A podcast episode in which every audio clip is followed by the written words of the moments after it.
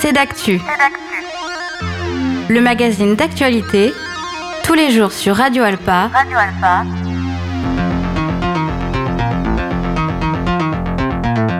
Présenté par Robin Hulin.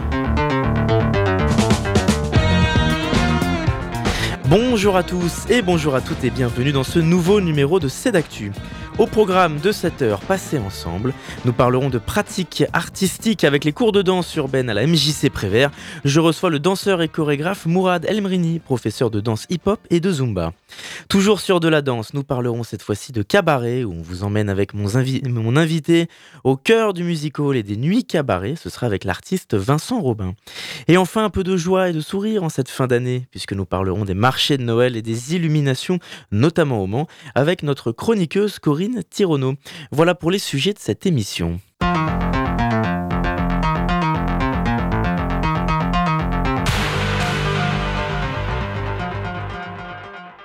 Bonjour Mourad Elmrini. Bonjour Robin. Merci d'être avec nous. Vous êtes intervenant à la MJC Prévert pour les cours de danse hip-hop mais aussi de zumba. Et donc aujourd'hui on s'intéresse d'un peu plus près à ce que vous mettez en place. Donc le hip-hop c'est tous les mercredis et la zumba c'est tous les lundis. Pour commencer Mourad, est-ce que vous pouvez nous présenter plus en détail cet atelier hip-hop? Donc on va parler du hip-hop en premier. Alors c'est à partir de 6 ans. J'ai un groupe qui commence à partir de 6 ans euh, de 15h à 16h. Et effectivement, euh, de 16h à 17h, là, c'est à partir de 10-11 euh, ans. Et euh, ça va jusqu'à 14-15 ans à peu près. Donc du coup, bah, l'activité, on va travailler vraiment sur des, matières qui, qui s'inspirent de toute la généalogie des danses dites hip-hop. après, hip-hop, c'est un terme générique hein, qui regroupe pas mal de styles.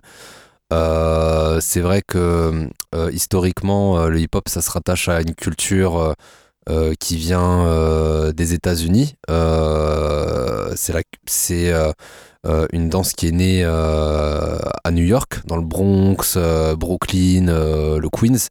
moi, ce que je propose, c'est aussi de, les faire voyager dans les danses aussi euh, issus de, de, la culture euh, californienne. Donc là, on est sur d'autres formes de, de, de street dance. Euh, on va explorer le locking, le popping. Quelles sont les euh, variantes de ces le locking, le popping? Il y a des variantes au sein du Ah oui, oui tout à fait, tout à fait parce que euh, le quand on parle de, de danse hip-hop, on parle de b-boying, donc c'est euh, ce qu'on appelle en France le breakdance avec l'apprentissage de, de figures acrobatiques au sol. Il y a tout un travail de sol à accomplir. Quand on parle de locking et de popping, là, il n'y a pas euh, de, de, figure acrobatique. Il y a plus un travail voilà, autour de, de, mouvements syncopés, de décomposition de corps, d'illusion. on travaille pas mal sur, sur des gestes mimés, sur le mimétisme et sur la robotique aussi, pas mal. Alors comment est-ce qu'on tente de transmettre euh, le hip-hop, cette danse urbaine, à des enfants, des petits déjà, à partir de 6-7 ans?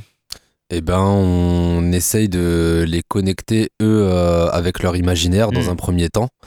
Et on, et on parle plus, euh, voilà, de, en tout cas, à partir de 5-6 ans, on est plus dans de l'éveil, dans ce que j'appelle de l'éveil, où on va leur faire prendre conscience de, de, de, leur corps, de leur imaginaire, de comment ils, ils peuvent euh, réaliser leur, euh, leur imaginaire à travers leur corps euh, sur voilà, des, des matières sonores dites hip-hop, justement. Parce que le hip-hop est un excellent vecteur, selon vous, pour apprendre à, à maîtriser son corps et surtout à le connaître, à le découvrir, même adulte? Ah oui, oui, tout à fait, hein, tout à fait. Hein. Je pense que la, la, danse, même de manière globale, c'est un, un, un, moyen de libérer son corps, hein. c'est un moyen d'expression et, et, euh, et avant de libérer euh, euh, la parole citoyenne, ce que j'appelle la parole citoyenne, ça passe forcément par une, une certaine libération de son propre corps. Donc à, à, terme aussi, cet atelier les conduit vers ça hein, subversivement. Et donc la libération de son propre corps, comme vous dites, ça apporte aussi donc de la confiance en soi, puisqu'il y a quelque chose de très psychique et mental? Ah oui, tout à fait, ça apporte une confiance en soi, ça apporte aussi la capacité de, de, de, de s'affirmer, de s'ancrer et, et, et d'exister hein, et de faire société. Parce que finalement, la danse qui est perpétuellement, qui met perpétuellement en avant le corps, la performance physique, c'est aussi un travail, selon vous, de remise en cause et d'évolution, d'adaptation perpétuelle, parce que le corps évolue sans cesse aussi au fil de l'âge. Ah oui, tout à fait. Hein. Euh, j'en fais moi-même l'expérience. Hein. Aujourd'hui, j'ai passé la trentaine et je ne peux plus danser euh, comme euh, je dansais à, l'époque où, j'ai commencé ces danses-là. Donc il y a une adaptation perpétuelle, il faut faire preuve de flexibilité. Et la flexibilité, c'est une des valeurs qui nous permet, je pense, de, rester de bonne humeur et, bien dans sa peau voilà, au fil des âges. Et on découvre aussi des nouvelles choses, passer la trentaine, quand notre corps évolue, des choses qu'on n'avait pas forcément il y, a, plusieurs années quand on ah Oui, on, on intériorise euh, euh, beaucoup de choses, on extériorise d'autres choses. Euh, c'est voilà, c'est une aventure, euh, c'est une aventure, euh, je pense à mon avis infinissable, parce que là on est dans de l'ordre du, sensible et, des choses moins perceptibles, puisqu'on est moins dans la performance justement. Donc on va chercher d'autres choses un peu plus profondes, un peu plus intérieures. Et là, bon bah c'est tout un univers qui tout un champ d'exploration qui s'offre à nous. Alors le hip-hop, euh, comme on l'a dit, le hip-hop provient d'un milieu urbain. Lorsque l'on transmet, que l'on met en place euh, des cours de danse, que l'on fait donne des formations, des ateliers, est-ce que vous observez différents milieux sociaux différents représentés dans cette danse? Ah oui, tout à fait. C'est vrai que de, par ses origines, euh, le hip-hop a été été initié par une communauté assez marginalisée, assez pauvre. Euh, mais aujourd'hui, euh, le hip-hop euh, s'est infusé dans toutes les branches, voilà, économiques et sociales de la société. Hein. D'ailleurs, on sait qu'aujourd'hui le rap est, commercialement parlant est, est un des, des, des, produits qui, qui fonctionne le mieux dans l'industrie musicale. Et pour la danse, bah voilà, c'est on peut faire aussi un parallèle avec la danse. Hein. Aujourd'hui, c'est vraiment ancré dans, dans nos sociétés. Parce qu'on parle de, hip-hop, de danse urbaine, mais aussi de street art finalement. Mhm. Comment expliquer que l'art de la rue soit devenu un, élément incontournable dans le paysage culturel français aujourd'hui Selon vous, beaucoup plus qu'il y a encore 20 euh, ans, qui démarrait déjà d'ailleurs? Bah, C'est un, un, un, art qui est très proche euh, du peuple, c'est un art populaire, euh, c'est un art qui est accessible. Puisqu'il fait partie de, de, de, de, la rue. Donc, euh, euh, plus accessible, il n'y a pas. Donc, voilà, je pense que c'est pour ça qu'il attire autant de gens de par son accessibilité, de par son accessibilité, je dirais, dans l'immédiat. Alors maintenant, on va parler de la Zumba. Donc c'est tous les lundis, célèbre danse, là aussi très physique. Pour redonner le, le, contexte un petit peu aux auditeurs, aux auditrices, qu'est-ce que c'est la Zumba concrètement?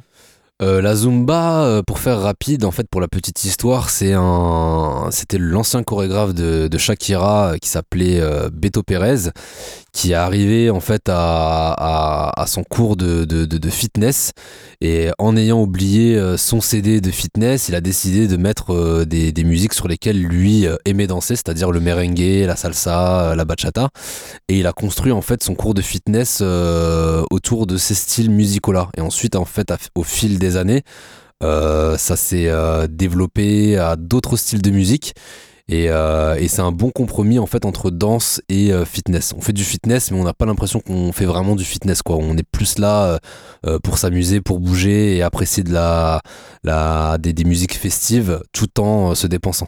C'est une danse latine qui puise aussi ses origines, là où il y a la salsa et ses autres danses ah Oui, tout à fait, tout à fait. Hein. On est dans des danses prioritairement euh, d'origine latine, donc euh, merengue, euh, salsa, reggaeton, bachata, voilà. Mourad, en tant que danseur, vous avez fait aussi partie de la prestigieuse école à Los Angeles, Performing Arts Center. Si je me, me trompe pas, vous êtes également chorégraphe pour la compagnie Funk Legacy. Quels sont vos projets en parallèle de la MJC Prévert? En parallèle de la MJC Prévert, je travaille beaucoup avec le théâtre de Chaoué, voilà, Port-Bello qui est situé à Alonne. Euh, je travaille aussi en collaboration sur des euh, parcours d'éducation artistique et culturelle avec euh, les Quinconces Espal. voilà, en, accompagnant les jeunes et en les éveillant aussi à la culture et à la culture de la danse plus précisément. je développe ma compagnie, Funk Legacy, du coup, avec une création éponyme qui retrace la genèse justement des danses issues de la culture funk, soul, donc le locking et le popping principalement. Voilà, et, euh, et c'est déjà, c'est déjà pas mal.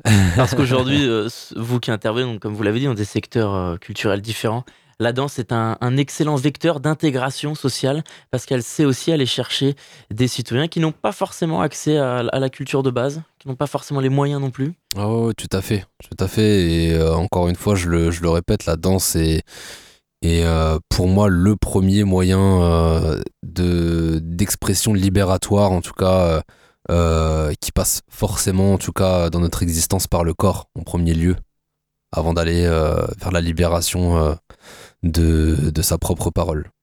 Eh bien, merci Mourad Elmrini d'avoir répondu à notre invitation. Merci à vous. Donc, pour tout savoir sur les cours de hip-hop et de zumba que vous organisez, rendez-vous sur le site de la MJC Prévert. On va se retrouver dans quelques instants après une pause musicale. Avant ça, on écoute Night Swimming de Nadja Noise et on retrouvera Corinne Tirono pour sa chronique. A tout de suite.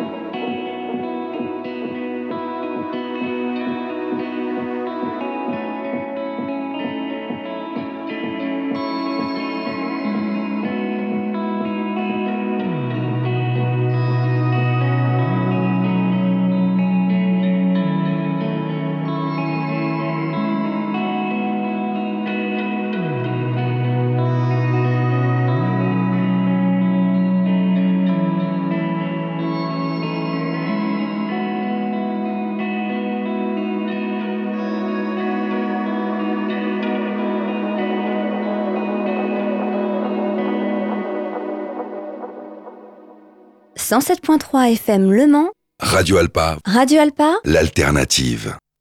De retour dans l'émission C'est d'actu et dans cette deuxième partie, il est l'heure d'accueillir notre chroniqueuse hebdomadaire Corinne Tirono. Bonjour.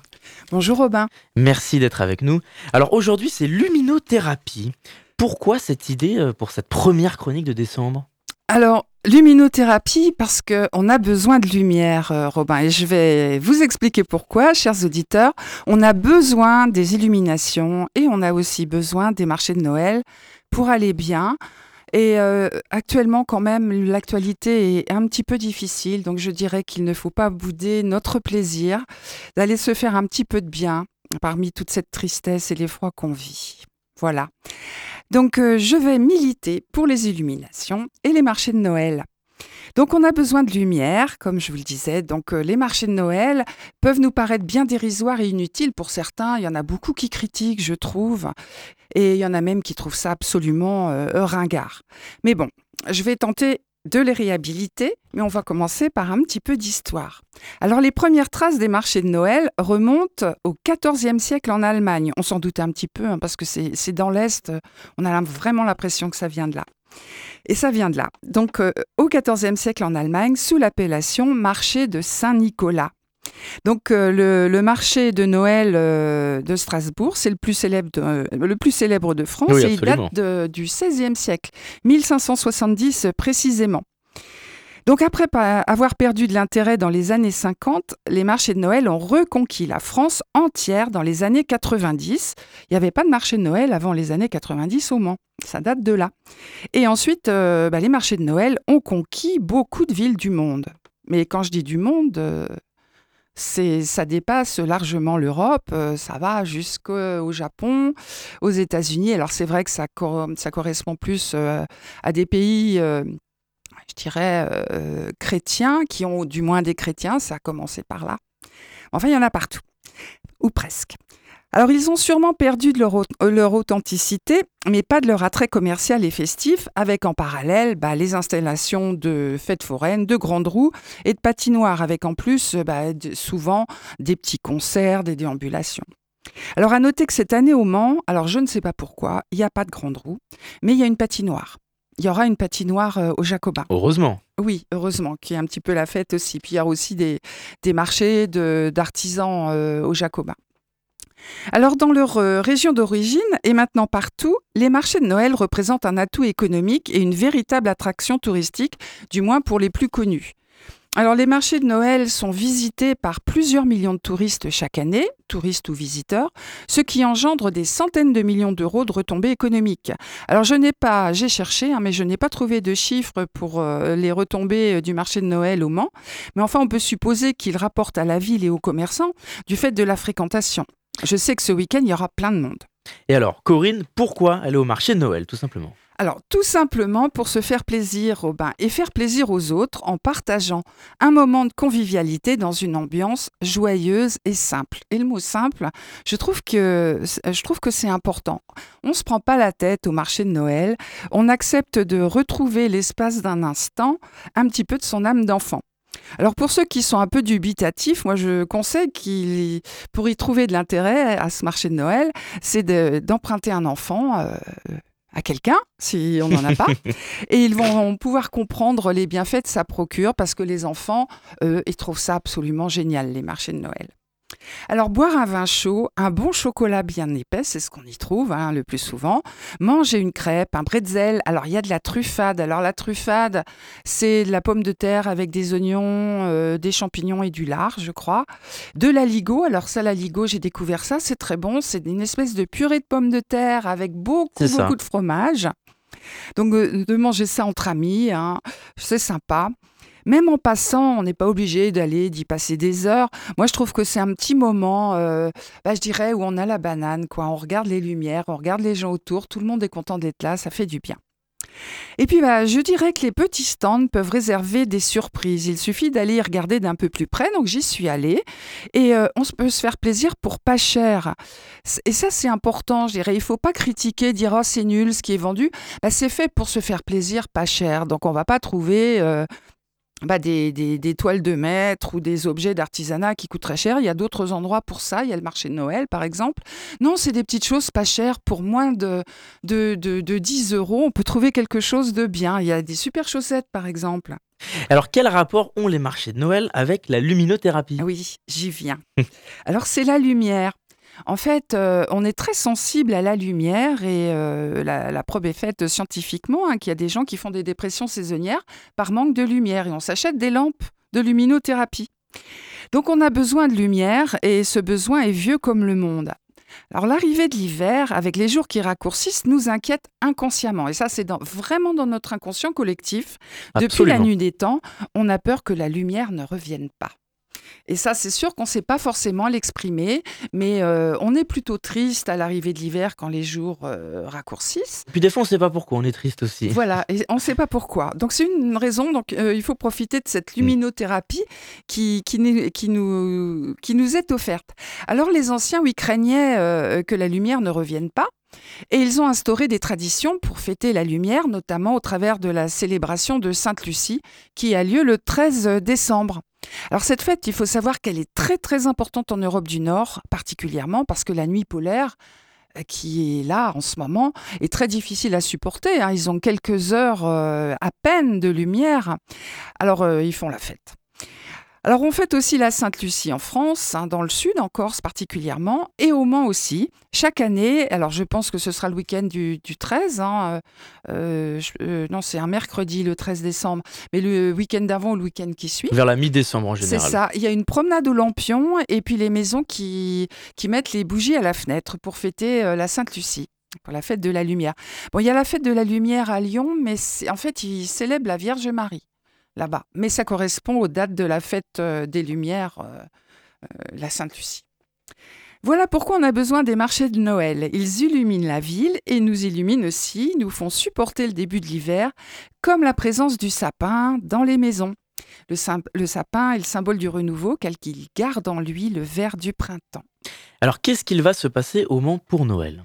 Alors, il y a plein de choses de prévues au Mans pour Noël. hein. Depuis fin novembre, le Mans est illuminé. Alors, je vais citer ce qu'en a dit euh, Stéphane Le Foll, euh, notre maire.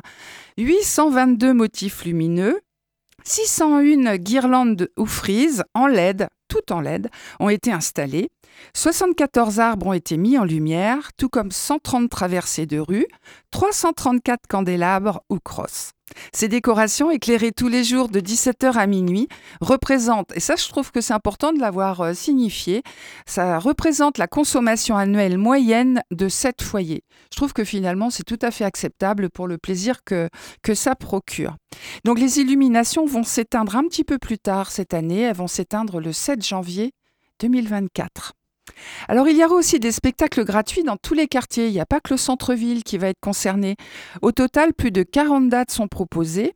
Il y aura des lectures jeunes publics, des marionnettes, des ciné-concerts, des spectacles musicaux, du cirque, du théâtre, de la danse, du atelier créatif, une large variété d'animations à destination des enfants et, et des adultes aussi. Sans oublier euh, les spectacles dans les rues euh, à chaque, à chaque week-end. Alors j'ai noté aussi qu'il y aura un autre défilé, je tiens à le dire, parce que ça- il y a peut-être qu'il y en a des auditeurs de Radio Alpa qui, que ça va intéresser. Il y a euh, le défilé des tracteurs décorés par les, agricul- les agriculteurs sartois. Ils vont passer euh, euh, de nouveau au Parlement le samedi 9 décembre à partir de 17h30. Alors je ne sais pas trop quoi en penser, à vrai dire. Mais bon, je le cite quand même parce que il Bah, semblerait original. que ce soit un événement. Et pour ceux qui hésitent encore à aller au marché de Noël, il y a une fête un petit peu plus, je dirais, en comité plus restreint, c'est Noël au port, c'est très sympa. C'est prévu le 16 décembre avec l'arrivée du Père Noël en bateau à 17h30, avant le tir d'un d'un joli feu d'artifice à 18h30, un feu d'artifice sur la Sarthe. Et donc le port sera illuminé, lui, jusqu'au 2 janvier. Il y a aussi le parc de l'Épau qui va être illuminé un petit peu à la mode asiatique avec des lanternes. Voilà. Donc j'ai pas parlé du sapin, peut-être que je vais garder ça pour la prochaine chronique. Il y a plein de choses de cachées derrière euh, Ah bah oui. le sapin. Enfin, le, sapin, sap- s'il a des guirlandes et sapin, des lumières Le autour. sapin, le sympa, c'est le sapin. voilà. On peut retrouver ce programme sur le site de la ville du Mans? Oui, c'est ça. Et puis aussi, j'ai découvert qu'il y avait un site qui s'appelle le site du marché de Noël du Mont. Eh bien, merci beaucoup, Corinne. De rien, Robin. Euh, vous viendrez un nous présenter plaisir. une nouvelle chronique la semaine prochaine, peut-être pour parler de sapin. En tout cas, en, novembre, en janvier, j'attends la, la chronique sur la galette des rois. Oui, il y en aura une, c'est sûr. Et puis donc, comme je le dis, on vous retrouve la semaine prochaine, mais on vous retrouve également ce mardi sur notre antenne pour présenter votre nouvelle émission Asialogie, qui sera diffusée désormais toutes les semaines sur l'antenne de Radio Alpa. C'est une émission consacrée à l'Asie, à la culture asiatique, votre grande passion dans la vie. Oui, merci. Beaucoup, Corinne. Nous, on va se retrouver dans quelques instants pour la suite de notre émission. Avant ça, on écoute Rush et Lamlight. À tout de suite.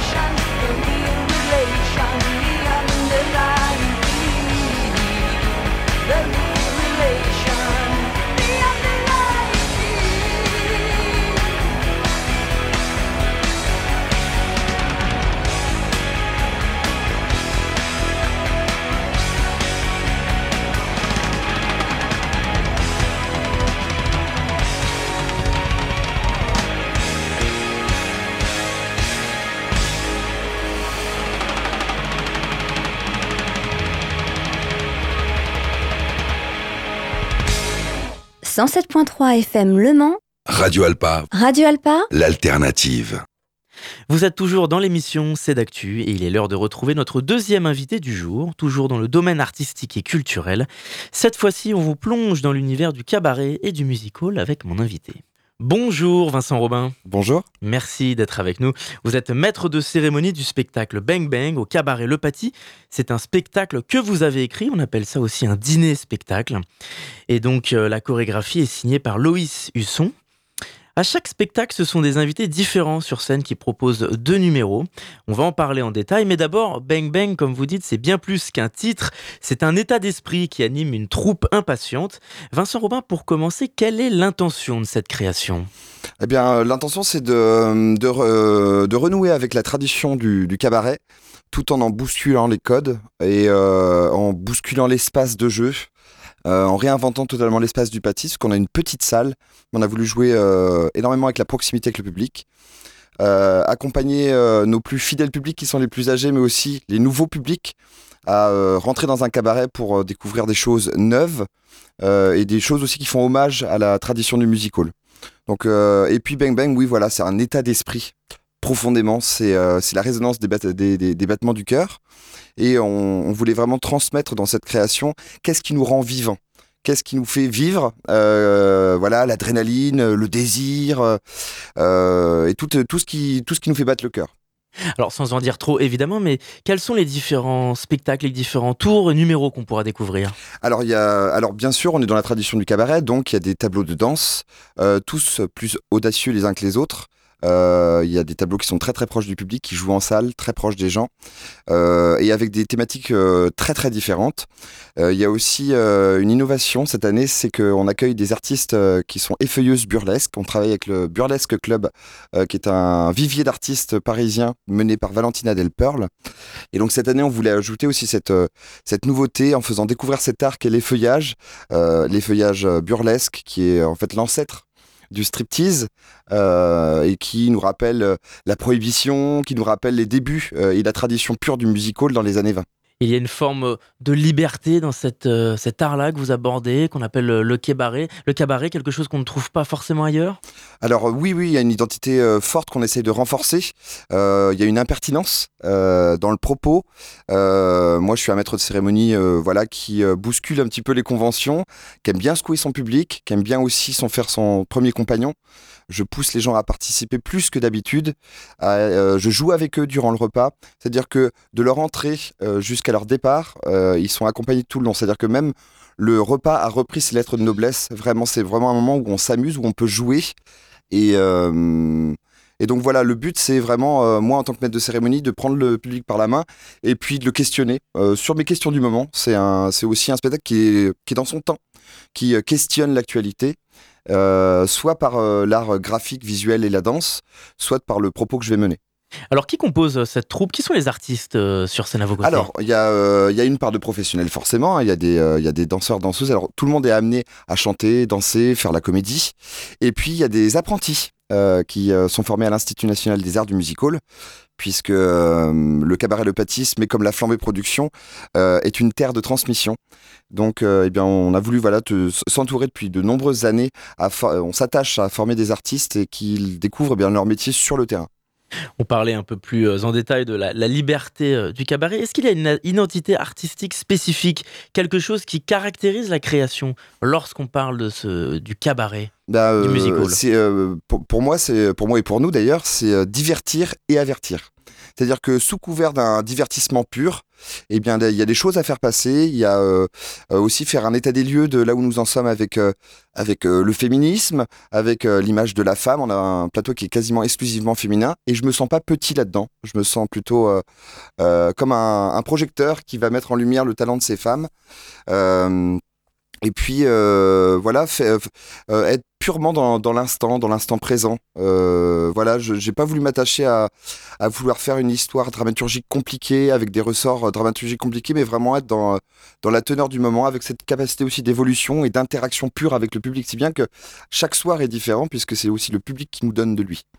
Donc le cabaret est un style artistique en perpétuelle évolution, selon vous, par rapport à sa société notamment Exactement. Euh, Il y a des fois, ça, fait du bien de renouer avec euh, son esprit premier, qui est l'esprit canaille.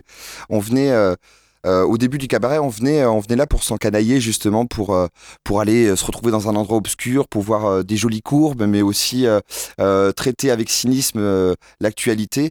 Et donc, on... ce style n'est pas du tout suranné, il se réinvente en permanence et il s'invente encore là aujourd'hui avec une troupe euh, jeune euh, qui arrive, euh, voilà, euh, pas avec un porte-manteau sur le dos, mais bien avec une volonté de défendre des propos et aussi d'avoir une, très belle, un très beau graphisme, un très beau travail de la lumière, de la mise en scène, de la scénographie. Qui vous a accompagné justement dans la préparation de l'esthétisme de ce spectacle, de la lumière, du Alors son, de j'ai la été musique? accompagné par pas mal de monde, mine de rien. Euh, donc déjà Loïs, Loïs Husson qui est la chorégraphe, qui a fait un travail magistral. Euh, voilà, c'est une, chorégraphe qui est assez jeune dans le métier, euh, mais qui a une verve incroyable et, et un style déjà très très marqué. Et puis, et puis un culot aussi, voilà. Je pense que le culot, c'était vraiment le marqueur, euh, voilà.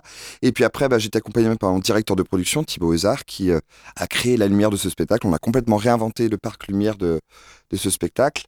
Euh, je suis accompagné bien sûr par ma production. Je suis accompagné aussi par, euh, par Geneviève, euh, Geneviève, Geneviève Thomas, qui est une conseillère artistique qui nous a accompagnés dans ce projet-là, qui faisait partie, qui était une guitariste leaduse du groupe Maximum, Maximum Couette à l'époque et qui a fait de la production, de la diffusion, qui a vu tonnes de scènes et qui nous apporte aussi son œil. Son œil avisé. Et puis, bah, il y a Valentina Delperle euh, qui, nous, euh, qui nous propose des artistes euh, effeuilleuses burlesques, voilà, qui nous ramènent de l'audace, euh, du sexy, euh, de l'humour dans ce spectacle.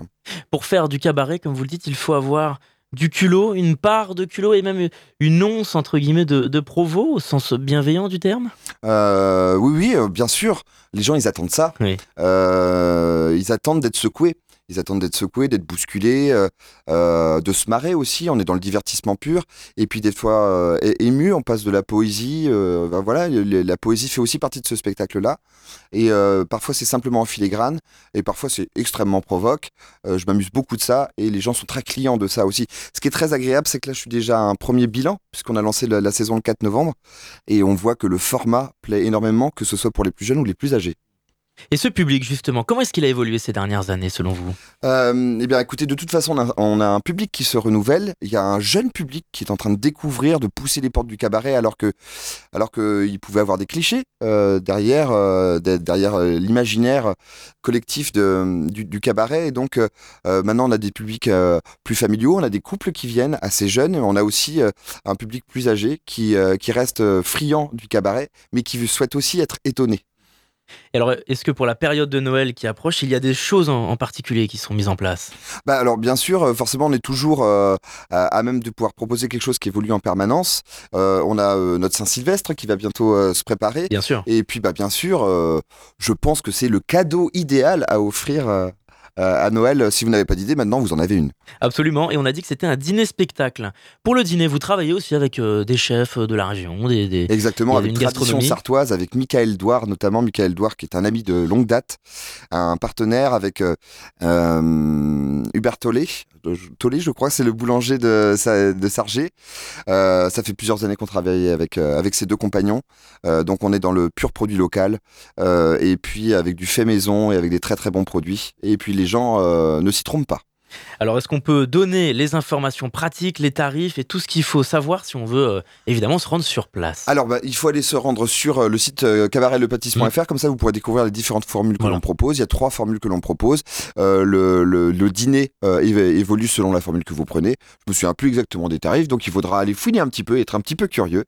Et puis vous pourrez nous trouver, bien sûr, pour tous les événements sur les réseaux sociaux, Cabaret Le sur Facebook, sur Instagram, et donc suivre notre actualité en direct. Euh, voilà. Et donc sur le site euh, internet cabaretlepatis.fr. Eh bien, merci Vincent Robin d'avoir répondu à notre invitation. Merci pour votre invitation. Pour terminer cette émission, je vous propose de réécouter notre entretien avec Julien Parny qui présente son jeu d'enquête. Julien Parny, bonjour. Bonjour. Vous êtes euh, manceau entrepreneur et vous êtes fondateur de la maison d'édition Discovery qui crée des jeux immersifs et d'enquête. Et vous lancez justement une nouvelle version du jeu The Detective Society. C'est un concept de jeu d'enquête par voie postale. Il y a de nombreux outils de jeu réalistes, des outils numériques, des objets physiques et des documents pour progresser tout au long de l'enquête. Alors pour commencer, est-ce que vous pouvez déjà nous, nous présenter plus globalement ce jeu Detective Society avant qu'on parle un petit peu de cette euh, nouvelle version que vous venez de créer? Eh bien sûr. Alors, donc c'est un jeu, euh, c'est un jeu d'enquête euh, qui est à faire chez soi, un peu à la frontière entre euh, un escape game euh, à faire à faire à domicile et une enquête policière, hein, une série policière qu'on verrait sur Netflix.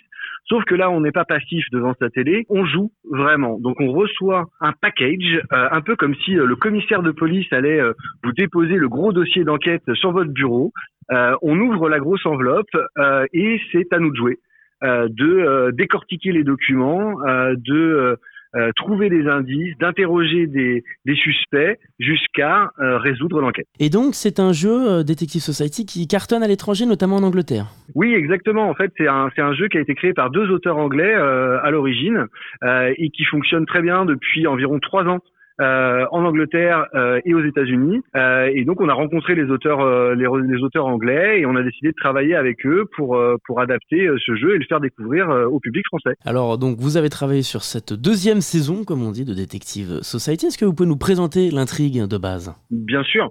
Euh, alors, pour revenir, pour revenir sur un petit point, comme on le disait, c'est un peu comme dans une série télé, ça veut dire qu'il y a des épisodes. Euh, chaque euh, jeu est découpé sous forme de saison, et, là, et chaque saison est, est découpée sous forme d'épisodes. Donc, dans la première saison et dans la seconde, il y a six épisodes dans lesquels on va avancer au fur et à mesure. On va résoudre quelque chose, mais euh, tout comme encore dans une série télé, on va avoir à la fin euh, un, un, un twist, un, un- alors j'ai pas le mot français, mais un cliffhanger euh, qui va qui va nous scotcher au canapé et qui va nous obliger à continuer euh, l'enquête dans l'épisode suivant. Euh, dans cette seconde saison, euh, on est contacté par un médecin qui a un patient euh, qui est dans un état inconnu, il est dans le coma. Euh, il a été retrouvé comme ça dans la rue et il ne sait pas, et, et ses collègues non plus ne savent pas du tout ce qu'il a.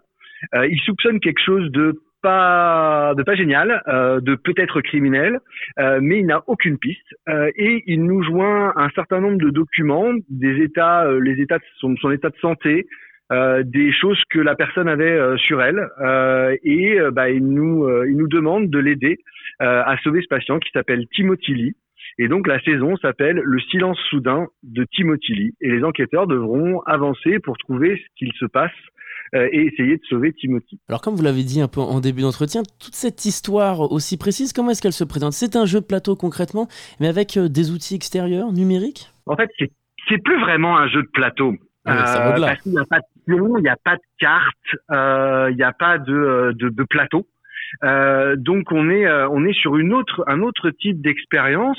Concrètement, euh, quand on commande le jeu, on le reçoit on le reçoit chez soi euh, dans une grande enveloppe, euh, directement dans sa boîte aux lettres, et on l'ouvre. Et comme je vous le disais tout à l'heure, c'est vraiment un cas qui se veut réaliste. Donc on a le dossier complet de l'enquêteur, ce qui a pu être collecté jusqu'à jusqu'à la date à la date où vous recevez le dossier. Et après, effectivement, il va falloir aller plus loin. C'est-à-dire que tout ne s'arrête pas aux documents physiques que vous allez recevoir, mais les enquêteurs vont devoir rebondir vers des, euh, des ressources, d'autres documents en ligne, euh, des vrais faux sites internet qui ont été euh, créés pour l'occasion. J'ai plus le chiffre exact, mais euh, dans la première saison, par exemple, il y a une vingtaine de vrais faux sites internet qui ont été créés Ah oui. pour l'occasion, à la fois pour l'immersion, mais aussi parce qu'ils sont nécessaires à la résolution de l'intrigue. Donc on est dans une immersion totale. Est-ce que le joueur peut même être amené à se déplacer physiquement? Alors physiquement non, mais par contre il, il a besoin d'interagir de façon concrète et réelle avec des euh, personnages du jeu. Si je vous donne un exemple, on va avoir, euh, je sais pas, le, frère de la victime qui euh, va vous écrire une lettre, euh, on en retrouve une lettre du frère de la victime sur sur la victime et à son numéro de téléphone. Bah, si on envoie un SMS au frère de la victime, bah, il va nous répondre. Euh, et Oui. selon où on en est dans l'enquête et ce qu'on va lui envoyer, ça va nous permettre, dans ces interactions, alors qui peuvent être par SMS, par téléphone, par mail, il y a plein de types d'interactions, bah, ça va nous faire avancer euh, dans l'enquête. Combien de temps dure une partie de ce jeu? Alors ça dépend si les joueurs sont bons, euh, si c'est des bons détectives, euh, mais en gros entre une heure et demie et deux heures à peu près par épisode. Alors racontez-nous maintenant, Julien Parny, comment se passe la conception pour un jeu aussi développé et précis euh, pour les joueurs et en plus parfaitement euh, dans l'air de son temps? Alors moi je peux vous parler de, de, de l'expérience que j'ai eue avec euh, avec les auteurs anglais, mais donc ils ont déjà tout fait une très grosse partie euh, du travail de conception qui est euh, déjà l'écriture scénaristique euh, du euh, de, de, de l'intrigue euh, avec euh, un début, une fin et tous ces ces, ces étapes que vont que vont être les, les épisodes pour faire des des, des rebondissements scénaristiques et ensuite on y applique des mécaniques de jeu pour faire avancer dans l'intrigue. Donc ça veut dire euh, bah, cet élément-là qui va faire avancer l'en- l'enquête, il va pouvoir le trouver dans tel type de document. Mais euh, ça va pas être direct. Il va devoir le croiser avec une autre information qui est dans un autre document. Euh, où il va devoir décrypter quelque chose grâce à un code qu'il va trouver sur euh, un site internet. Ensuite, étape 2, euh, il doit contacter telle personne, le frère de la victime, euh, pour pouvoir lui euh, tirer les verres du nez et avoir telle information. Je ne sais pas où était la victime, par exemple, une heure avant qu'elle soit qu'elle soit assassinée. Et donc, on met ces étapes-là, on fait des formes de schémas de d'interaction et de suivi des étapes et des documents et des supports numériques et physiques qui vont devoir être créés. Ensuite, bah, il y a la création en elle-même de, tous les supports euh, de tous les supports physiques, Euh, la création des supports numériques. Donc, euh, bah, ça fait beaucoup. Comme comme je vous le disais, il y a, vraiment beaucoup de beaucoup de sites internet. Euh, la création des interactions et des automatisations des créations. Et puis après, énormément énormément de tests avant la commercialisation. Oui, de quelle manière on teste ce type de jeu avant euh, sa commercialisation? On le fait beaucoup jouer. Euh, on le fait beaucoup jouer à des gens, euh, à des gens qui ne le, qui ne le connaissent pas. Alors on le joue bien sûr nous-mêmes, on le teste, euh, on le teste en interne plein de fois pour voir si bah, tous les, les, les mécanismes euh, s'emboîtent bien, on va dire, les uns dans les autres. Et après, on le fait jouer à plein d'autres gens qui nous remontent euh, et on leur demande d'être euh, d'être euh, euh, le plus intransigeant possible euh, sur toutes les choses, à la fois dans la compréhension, euh, étant donné qu'il n'y a pas euh, d'interaction, on va dire, avec des gens en direct de règles du jeu, il faut que ça soit très clair et que les gens euh, ne puissent pas mal interpréter des, des, des indices.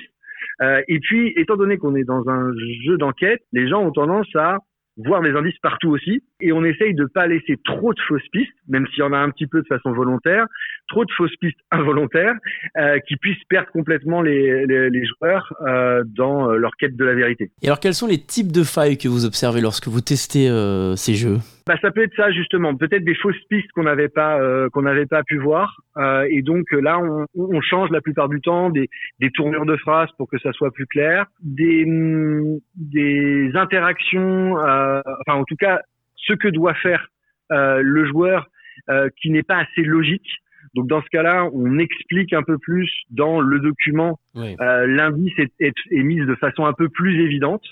Euh, on essaye d'avoir une, une difficulté qui est euh, équilibrée pour que les joueurs qui euh, en font beaucoup de d'escape game, etc., euh, bah, trouvent un challenge, mais que les gens qui découvrent ce type de jeu-là euh, soient pas perdus complètement. D'ailleurs, on a mis en place un, un système d'aide euh, sur notre site internet, étape par étape, sans se faire spoiler. On dit où on en est et on a des, des petits indices qui vont venir euh, sans vous donner vraiment la réponse, mais qui va vous permettre de vous débloquer si jamais vous, euh, vous êtes bloqué. Est-ce que ces jeux et ces scénarios que vous euh, tentez de développer sont aussi dans l'air du temps, puisque un jeu d'enquête immersif sur un crime euh, date de la, la nuit des temps, mais est-ce qu'on essaye aussi de s'adapter un peu à, à la modernité, au, au code de notre société actuelle? Euh, Vous essayez fait, de retranscrire on- un univers ancien Euh, non, pas forcément en fait. Alors les, les jeux euh, temporellement sont euh, sont contemporains, c'est-à-dire que l'intrigue et les moyens de communication et euh, l'histoire, elle se situe en ce moment. Euh, mais on, on, on essaye toujours de, euh, de de rajouter des choses qui peuvent encore plus immerger les gens euh, dans leur quotidien. C'est pour ça aussi qu'on leur fait utiliser euh, bah, la technologie qu'ils utilisent actuellement. Donc on leur fait envoyer des mails, on leur fait euh, laisser un message sur un répondeur, on leur fait utiliser WhatsApp, euh, etc.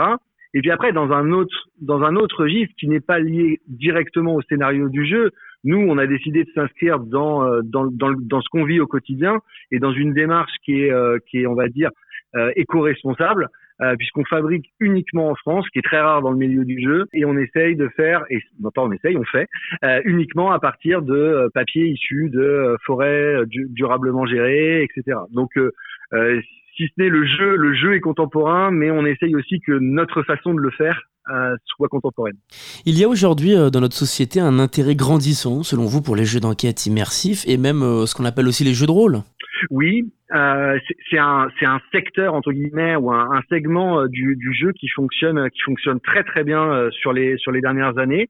Euh, les gens ont envie de passer, euh, ont envie de découvrir des choses, ont envie de se, se creuser les méninges. Euh, on le voit avec euh, le, le phénomène de l'escape game. Euh, ça marche très très bien et il y a, y a des mécaniques qui se retrouvent dans, dans, dans ce type de jeu. Euh, et puis le fait d'être acteur, effectivement, euh, de jouer, d'être dans les, les baskets euh, d'un détective, ça, ça, ça, ça plaît beaucoup et ça plaît de plus en plus. Et donc nous, on, on essaye de, de rajouter euh, cette petite couche en plus, euh, notamment avec les interactions avec les personnages et le réalisme et l'immersion, pour qu'on soit euh, au-delà de regarder euh, une série Netflix policière, on soit on en soit euh, vraiment acteur. Parce qu'il y a un besoin d'évasion et d'imagination davantage ou différent qu'autrefois? Euh, je dirais qu'il y y a aussi, euh, alors même si euh, vous me direz on a cette partie numérique, je dirais qu'il y a aussi ce, ce retour euh, à, à une chose euh, physique et d'être vraiment acteur. Euh, Il y, a, y a- y a toute une partie de notre public qui est pas forcément un public joueur, mais qui aime bien euh, les les crimes et faits divers. Vous savez, euh, faites entrer l'accusé, euh, des, des, choses comme ça. Et en fait, il, euh, il y a tout un contenu euh, sur Internet, par exemple, ou à la télé, euh, sur ce type de sur ce type de choses où on va il y a quel- on va suivre l'enquête euh, de, de, de quelqu'un, euh, qu'elle soit réelle ou pas. Euh, mais souvent réelle dans le cadre de, de fait d'entrer l'accusé. Euh, sauf qu'en fait, on est devant sa télé et on bouge pas. Euh, et donc, je pense qu'il y a un vrai besoin de retour euh, maintenant à j'agis, euh, je fais des choses. C'est moi qui enquête. Et alors désormais, Julien Parny, quels sont vos projets pour la suite s'il y en a? Alors il y en a, euh, on a, euh, on a plusieurs projets. Alors là, on vient de, on vient de sortir la deuxième saison, donc en, en six épisodes. On va en sortir un par mois un épisode, donc il y en a six. On vient de sortir le premier épisode, donc on a pour six mois où on sort un, un jeu par mois. Ensuite, nos amis anglais ont déjà écrit plusieurs autres saisons euh, qu'on va également adapter et lancer. Et euh, de notre côté, on a un petit euh, projet euh, personnel où on aimerait bien adapter ce type de jeu et ce type de mécanique à des euh, publics plus jeunes. pour les enfants, parce que bah, eux aussi, ils ont envie d'être des enquêteurs, des espions, des détectives, des Sherlock Holmes. Et il y a très peu de jeux qui peuvent leur offrir ce type d'expérience-là, à la fois entre enfants, mais aussi entre enfants. Et moi, j'ai des enfants et, et j'ai beaucoup de difficultés à trouver des jeux qui leur plaisent à eux, mais dans lesquels moi je m'ennuie pas. Et ça pourrait être notre prochain challenge de faire quelque chose qui pourrait être jouable à la fois par les parents et par les enfants. Et alors il est temps évidemment de donner les informations pratiques. Où est-ce qu'on peut se procurer ce jeu déjà? Alors, en grande partie sur notre propre site internet, Mhm. c'est euh, www.detectivesociety.fr. Et après, sur euh, quelques euh, quelques places de marché de type le grand un grand site de jeu qui s'appelle Philibert. Vous pouvez le trouver là-bas. Et on, on le on le vend également sur Philibert et également euh, sur euh, Ulule Boutique euh, en collaboration avec Bien ou Bien. Bien ou bien, c'est un catalogue de marques responsables, donc qui mettent en avant un certain nombre de marques dans différents domaines, qui ont des engagements, qui ont signé une charte de, de, de marques engagées et responsables. Et vous pouvez nous trouver également là-bas sur cette plateforme. Eh bien merci beaucoup Julien Parny d'avoir répondu à notre invitation. Merci à vous. Et à très vite sur notre antenne. C'est la fin de cette émission. Vous pouvez la réécouter en podcast sur radioalpa.com et sur toutes les plateformes d'écoute. Dans quelques instants, c'est l'émission L'Amphi en compagnie de Charlie Pless, comme tous les soirs. Et en attendant, je vous dis à très vite sur notre antenne.